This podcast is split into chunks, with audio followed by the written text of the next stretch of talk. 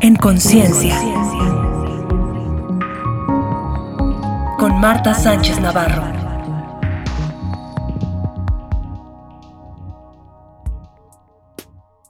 Hola amigos, amigas, qué gusto nuevamente en nuestro podcast En Conciencia, ahora en nuestro, episodio 12. Feliz Día de Reyes a todos. Hay gente que celebra Navidad, hay gente que es cuando Santa Claus les trae los regalos, hay gente que son los reyes. Fíjate que a mí los reyes me recuerda a mi abuela Fanny, a la mamá de mi papá, la cual era actriz también y fue una actriz muy, muy importante en su época. No sé si se acuerdan de, uy, esto sí sabe a jugo de tomate del B8. Era mi bisabuela, mi abuela, perdón. O eh, una de las haditas de La Bella Durmiente. También era la voz de mi abuela.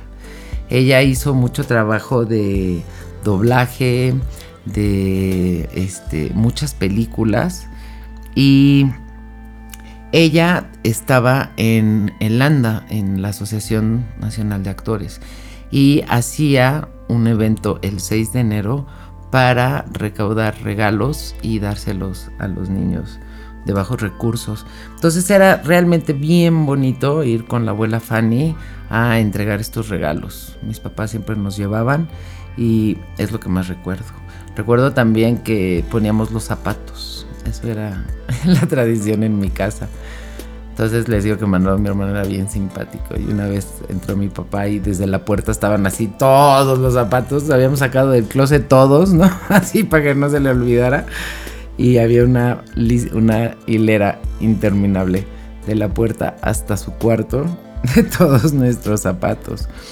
Entonces, bueno, pues espero eso que comas una rosca rica, que si te toca el niño nos invites el día 2 a los tamales y que estés muy bien. El día de hoy, siguiendo con nuestra saga de pérdida, vamos a hablar de la pérdida de la confianza. He tenido muchos comentarios muy padres sobre la pérdida de audición. Em, y pues sí, sabemos que, no, no, es fácil. Pero me encanta la apertura que tienes para ver eso, ¿no? A quien no quiero escuchar. La pérdida de memoria también. Y en esta ocasión vamos a hablar de la pérdida de la confianza. Wow, qué tema, ¿verdad? Porque podemos hablar de la confianza que tenemos en los demás y sabemos, ¿no? Que la confianza tarda años en construirse y que se puede perder en un instante. Pero creo que más que que sea una confianza hacia los demás, tiene que ver con la confianza que tengamos hacia nosotros mismos. Yo me doy cuenta que la gente que es desconfiada es por toda esta sarta de pensamientos negativos, que se les olvida que el mundo es un lugar seguro, y que estamos a salvo.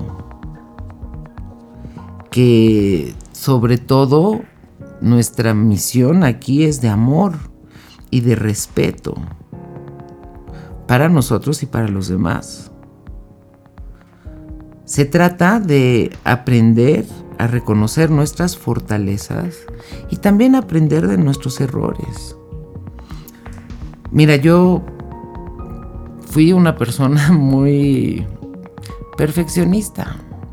Soy Virgo, soy rata, soy la más chiquita de mi casa. Y ha sido todo un, trabajo personal, ¿sabes? Como para aligerar y reconocer que no tengo que ser perfecta, reconocer que también todo está bien cuando no está bien. o sea, cuando no está bien, está bien que si lo único se, constante van a ser los cambios, yo también puedo cambiar. Y yo también me puedo equivocar. Y como dice el curso de milagros, son errores para ser corregido, no para ser castigado. Entonces, si pensábamos y teníamos esta idea, ¿no? De, de, la perfección, que hemos hablado también de la esposa perfecta y de toda esta, esta información que se nos vendía de qué tienes que ser, guapa, estar buenísima, este, tener un buen trabajo, que tus hijos sean impecables, que tengan unas calificaciones, o sea, todas estas cosas que creíamos que nos definían y que nos damos cuenta que no, que realmente nuestros hijos también pueden cometer errores, todos los vamos a hacer y que como veíamos en una se aprende, se gana y en otra se aprende, que eso es lo realmente importante. Entonces en el momento que yo aprendo también de cuáles son mis debilidades y puedo trabajar en ellas, voy a adquirir más confianza en mí tiene que ver mucho con la educación. Infancia es destino, dicen por ahí. ¿Qué sucede? Que generalmente nos educan personas que a su vez también tienen heridas emocionales. Entonces, la confianza, la autoconfianza, que es la que más me gustaría hablar el día de hoy, se va construyendo. Yo he escuchado a mamás hablarle a sus hijos de una forma, híjole, bien fea. De verdad, bien fea. Olvídate del me estás oyendo inútil. Pero, pues sí, cosas que no ayudan para forjar la seguridad en esa persona. Familiares que se meten con el físico del niño, con su personalidad, con sus características. Entonces es difícil, es muy difícil. El otro día me invitaron a un programa que si compararnos estaba bien o no. Ok, estoy de acuerdo que es algo natural. Pero es algo natural cuando estamos en el pasado. Porque para comparar pues tienes que ir a, a ver qué está mejor esto o esto. Olvidándonos que todo está bien, siempre. Aunque no esté bien así tenía que estar. Y dentro de el que no esté bien es donde se despierta la resiliencia, esa palabra que me encanta, este poderle dar la vuelta. Y yo creo que la gran mayoría fuimos educados en esfuérzate o porque no eres como tu prima o el vecino o siendo criticados porque yo te he comentado, ¿no? Yo fui buleada y no nada más en, en la escuela, sino particularmente en mi casa por ser una niña muy activa. O sea, esto de que parece que traes chinches en los calzones, pues sí, yo vivía con chinches en los calzones. y me encantaba bailar, cantar, recitar, componer y... Y pues me trataban de apagar. Una vez le dije a mi hermano Rafael, porque Tabata, mi hija, es muy social. O sea, Tabata le saca plática a una palmera, para que me entiendas. Le platica mi hija y la palmera le contesta. Entonces un día le dije a Rafael, yo no sé de dónde salió esta niña así. Y mi hermano se rió y me dijo como, es idéntica a ti. La única diferencia es que a ti te estaban fregando todo el tiempo. O sea, ¿qué quiere decir? Que a mí me estaban limitando. A lo mejor Tabata es la primera, yo era la última y ya mi mamá era de ya, por favor, apaguen a esta niña, ya cállenla.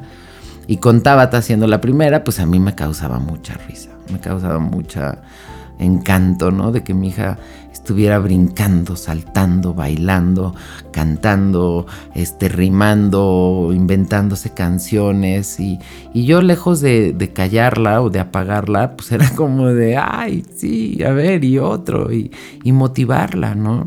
A lo mejor si hablas con Tabata, pues te dirá que la razón que lo que le afectó fue que yo la motivara tanto en lugar de que la regulara, o no sé, porque ya ven que somos un poco rarillos. Pero a lo que voy es eso, o sea, nosotros tenemos la confianza que tenemos sobre en nosotros mismos por aquello que nos dijeron, porque de chiquitos no tenemos la habilidad de vernos a nosotros mismos. Y entonces nos vemos a través del reflejo de los demás. También les he contado que cuando yo nací, nací enferma del corazón y entonces estaba muy, muy, muy flaquita y muy chiquita. ¿Por qué? Porque la sangre se mezclaba y entonces no crecía y no ganaba peso. Me operaron Y en un año crecí 10 centímetros y gané peso. Y entonces de haber sido muy flaquita y muy chiquita, me fui a que era yo ya más grande y gordita. Gordita, imagínate. Yo digo que era rellenita. Y entonces, tú no sabes cómo me fregaban. Me acuerdo que una vez fuimos de las pocas vacaciones, porque mi papá pues siempre estaba trabajando y más cuando eran vacaciones, ¿no? Cuando eran puentes o, vacaciones largas, pues era cuando había gente de la República que venía, de la provincia que venía a México a ver el, al teatro y pues mi papá estaba trabajando. Pero una vez nos fuimos, me acuerdo, yo debo haber tenido como, híjole, ocho años, nos fuimos a Puerto Vallarta, todos. Y entonces estábamos en una lancha y estábamos, pues mis hermanos ya sabían esquiar y yo no sabía esquiar. Y entonces el lanchero se llamaba Blancanieves. Claro, humor mexicano. Así bien moreno el señor y se llamaba, le decían Blancanieves. Y me acuerdo que mis hermanos, canijos, me, porque yo trataba de, salir esquiando con los esquís y pues me caía y me caía. Y entonces se burlaban. Después contaban que yo no salía ni con Blancanieves ni con los siete enanos. También me fregaban porque tomaba yo clases de ballet, bailé desde muy chiquita toda mi vida. Y entonces me decían, con mi, ya sabes, mi tutú y mi diadema rosa, toda preciosa. Y me decían que parecía yo el hipopótamo de, de fantasía de, de Walt Disney. Yo sé que los hermanos, la gente lo hace pues, con ese sentido del humor, o sea, no te quieren dañar, no te quieren marcar, pero no se dan cuenta de lo que hacen. Y yo me acuerdo a los 12 años en Inglaterra, también te he contado que me mandaron internada a un convento, qué cosas más. Así rezándole a Dios, por favor hazme flaca. O sea, mi único problema en la vida era que yo era gordita, imagínate. Para entonces tenía yo 12 años. Y claro, de repente empiezo a crecer, me desarrollo y yo digo que ese, ese que se llama como poppy fat o este regordete, también nos sirve porque de dónde se va a estirar, de dónde va a agarrar piel y grasa y todo para crecer. Y me acuerdo que cuando ya tenía yo 15, 16 años, estaba yo bien delgada y estaba yo pues bien bonita. Y luego también me sentía mal, imagínense, es que suena medio mamila, pero es verdad porque llamaba mucho la atención, porque tenía muy bonito cuerpo, bailaba todo el tiempo. Y en mi casa me hicieron a mí sentir, tengo otras dos hermanas, que mis hermanas eran bellísimas, decía mi papá. Además, acuérdate que mi papá se dedicaba a lo que era la, la belleza, la estética, ¿no? El glamour, el teatro, etcétera, el cine. Entonces decían que Virginia, mi hermana, era una, una belleza y que Mónica era una muñeca. Y Marta, no, Marta es muy simpática y muy inteligente. Y yo, ¿qué te puedo decir? Yo decía, no, yo también quiero ser bonita. o sea, ¿de qué me sirve ser simpática inteligente si no soy bonita? Ya cuando tenía 16 años, pues, ¿qué crees? Que el patito negro se hizo cisne. Pero ¿qué creen, amigos? Está de locos. Ya cuando tenía 16, 17, 18 años y que pues, estaba yo muy bonita, muy linda, me sentía como, como que me quería esconder para no llamar la atención con mi cuerpo. Entonces, ¿qué puedo yo rescatar de ahí? Que nunca me sentí bien estando llenita, pero tampoco me sentí bien estando bonita, porque llamaba mucho la atención. Y entonces no había en mí esa seguridad como decir, ah, pues sí, qué bueno que llamen la atención, ¿no? Mm, qué rico que estoy gordita, va a cambiar. A lo que voy es que no nos damos cuenta de los comentarios que hacemos, de las cosas que decimos y cómo le pegan al otro. Entonces yo sí tuve, y te entiendo, yo sí tuve que crear mi propia seguridad. Y habrá gente que diga, pues cuesta más trabajo, cuesta X. A mí me costó en el sentido de llegar a un equilibrio. Yo tenía 23 años cuando me salí de mi casa. Y de verdad son de las mejores experiencias porque, porque te quitas todo eso de encima. Además me fui a otra ciudad que también es una gran ventaja, ¿no? Yo me sentía como en un aparador siendo hija de un actor no, es, no estaban las redes sociales, porque si no, bueno, yo creo que hubiera corrido a esconderme, pero estaba como, como en el ojo del huracán, ¿no? Así, siendo vista constantemente. Cuando me voy a Acapulco a trabajar, ya fue diferente porque ya no era vista por ser la hija de, sino ya ahí valí por ser una buena vendedora de tiempo compartido. Y ahí eso a mí me dio una gran seguridad, porque los que se dediquen a las ventas lo puedes ver. No tiene que ver con qué bonita estés o el cuerpo que tengas o el dinero que tengas o lo que te, o sea, la habilidad para vender es de verdad una cosa maravillosa, que además yo llegué diciendo, no, pues yo no sé vender. ¿Por qué? Porque pues yo era una niña consentida que me daban todo y de repente pues tenerle que pedir dinero a la gente me costó trabajo. Hasta que entendí que yo tenía algo que ellos querían, que eran las vacaciones, y ellos tenían algo que yo quería, que era mi comisión. Y que había un, un trato justo, por así decirlo. Nadie estaba tomando ventaja de nadie. Pero sí te puedo decir que ahí mi seguridad, mi confianza creció. Fui entrenada por americanos. Los americanos eran en el hotel Acapulco Plaza, pero eran...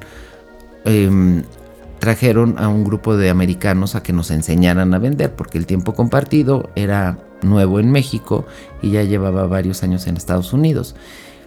Y mira, da igual si vendes tiempo compartido o vendes este, flores o vendes comida o vendes camisetas. Al, al fin y al cabo, lo que a mí me enseñaron, y te lo paso al costo, es número uno, te vendes tú. Número dos, vendes el producto. Cuando a mí me cayó el 20 de eso, fue como, wow. Yo tenía el pelo muy largo. No hasta la cintura, pero un poquito menos. Y la junta era a las 8 de la mañana. Ahí aprendí disciplina. Bueno, en el convento también, ¿verdad? Y en muchos lados. Pero aquí fue pagada, que me iban a pagar. Entonces la, la reunión era a las 8 de la mañana.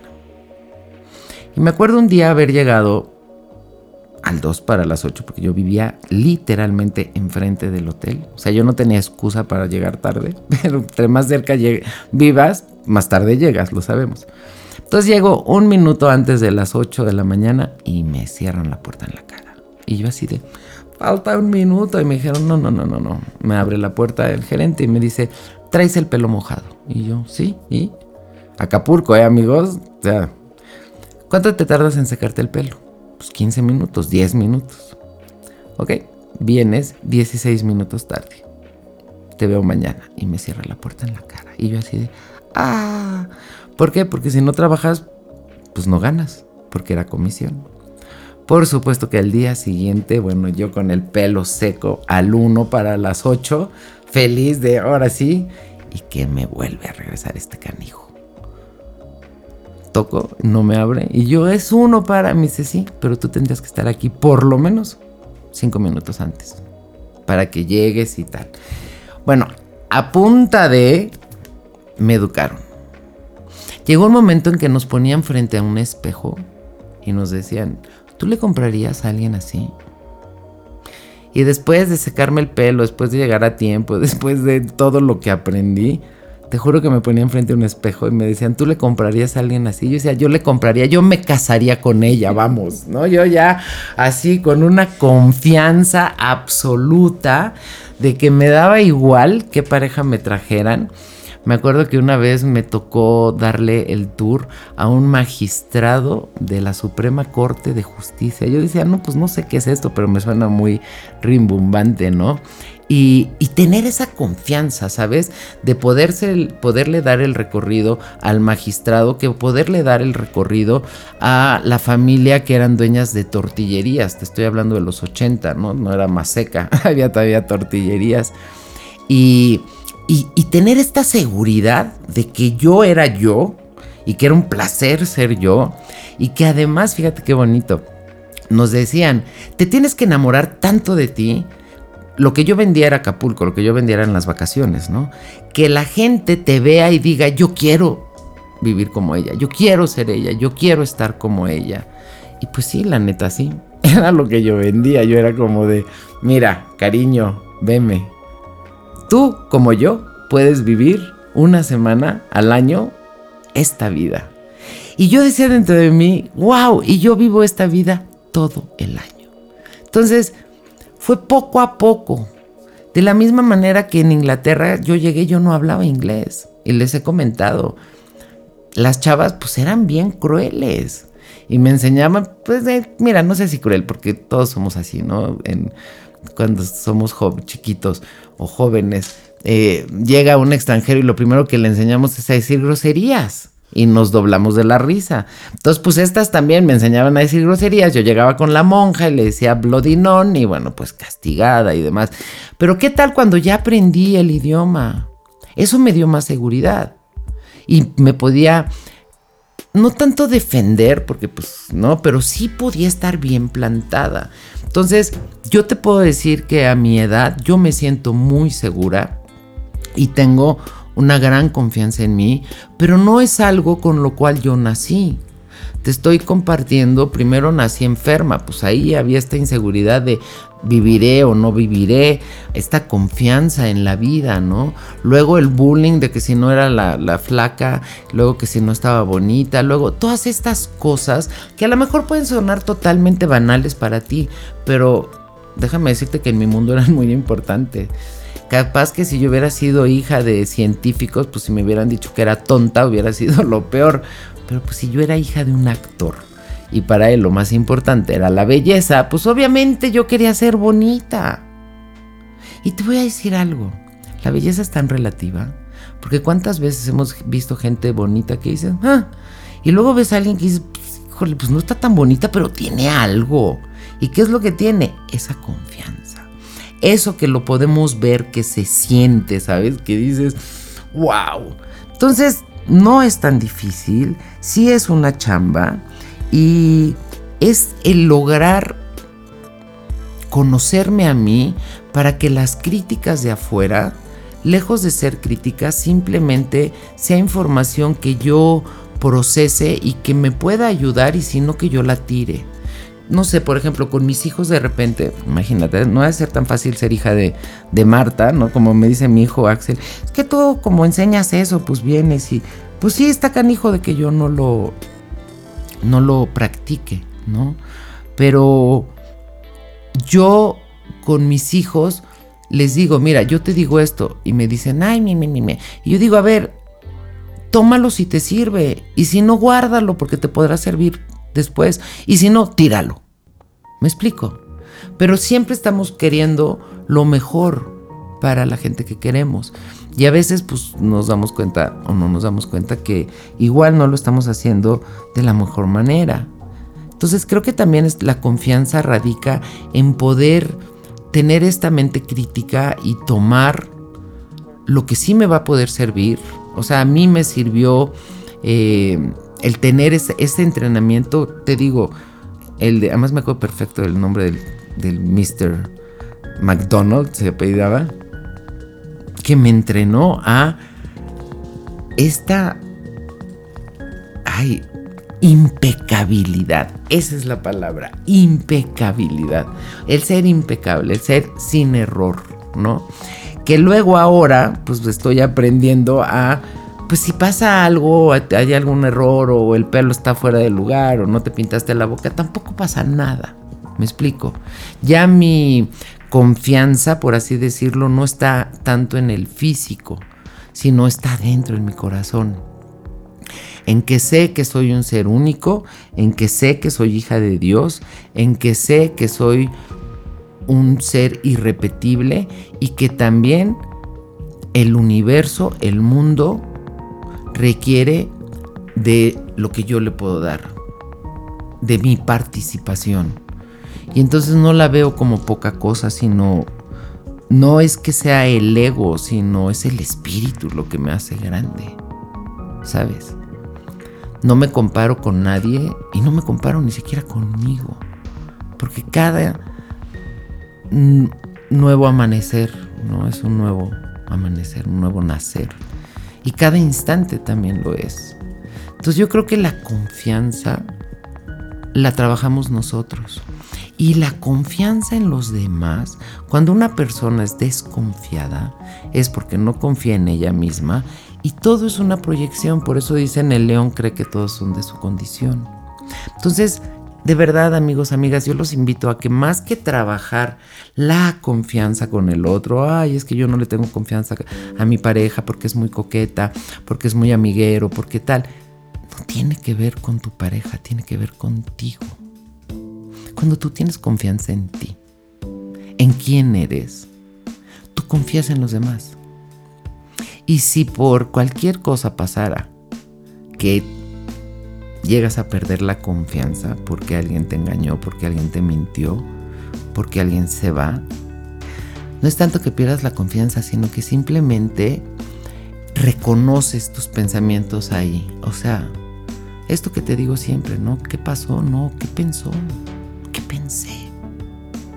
Cuando nosotros dejamos de ver el mundo como si fuera algo hostil y algo peligroso afuera y nos acordamos que simplemente es una proyección de nuestro mundo interno, entonces empezamos a trabajar más con nuestro mundo interno y a gozar la manifestación de nuestro mundo externo.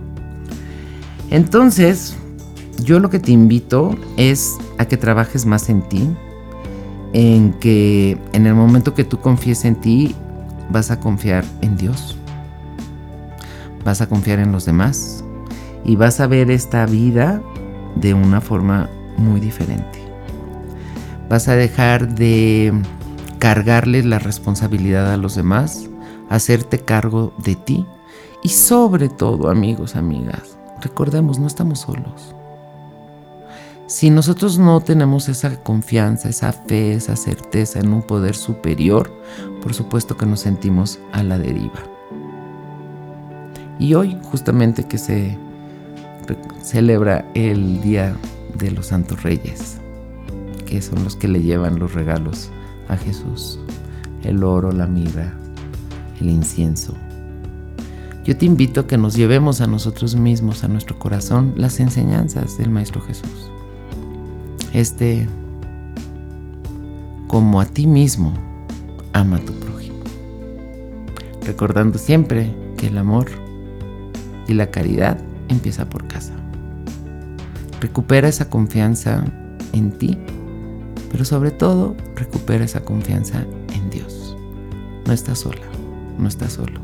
Eres parte de un gran plan divino y tú estás ayudando a que se cumpla de la mejor manera.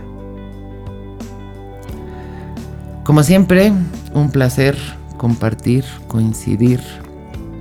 Te mando un abrazo muy fuerte, un beso bien tronado y que los reyes te dejen muchos regalitos. Gracias.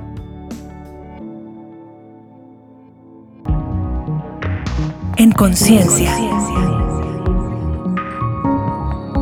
Con Marta Sánchez Navarro.